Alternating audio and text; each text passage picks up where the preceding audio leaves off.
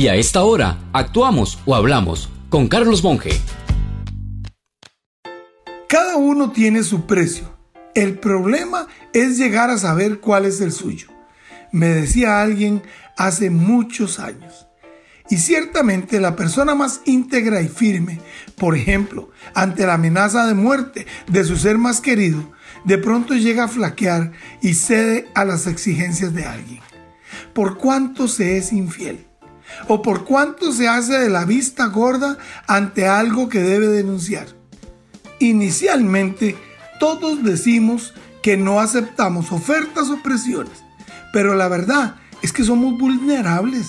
Y si no se nos compra por dinero, de pronto por una amenaza a alguien o por amor, qué sé yo, cuando veo que un juez decide diferente ante casos que son prácticamente iguales, o por ver su celular en un debate, se anula un juicio importante con toda la prueba recabada.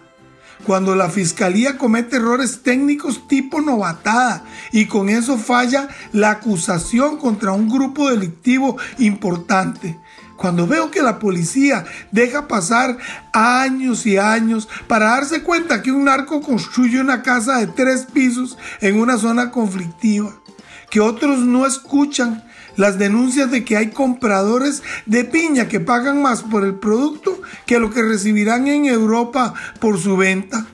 O que no escuchan que en un mercado josefino una organización de mala reputación cobra cuotas ilegales bajo amenaza. En fin, cuando pasan tantas cosas anómalas, me pregunto, ¿será que algunos están encontrando su precio?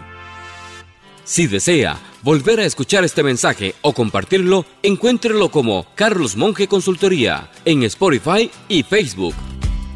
Carlos Monge te presentó Actuamos o Hablamos.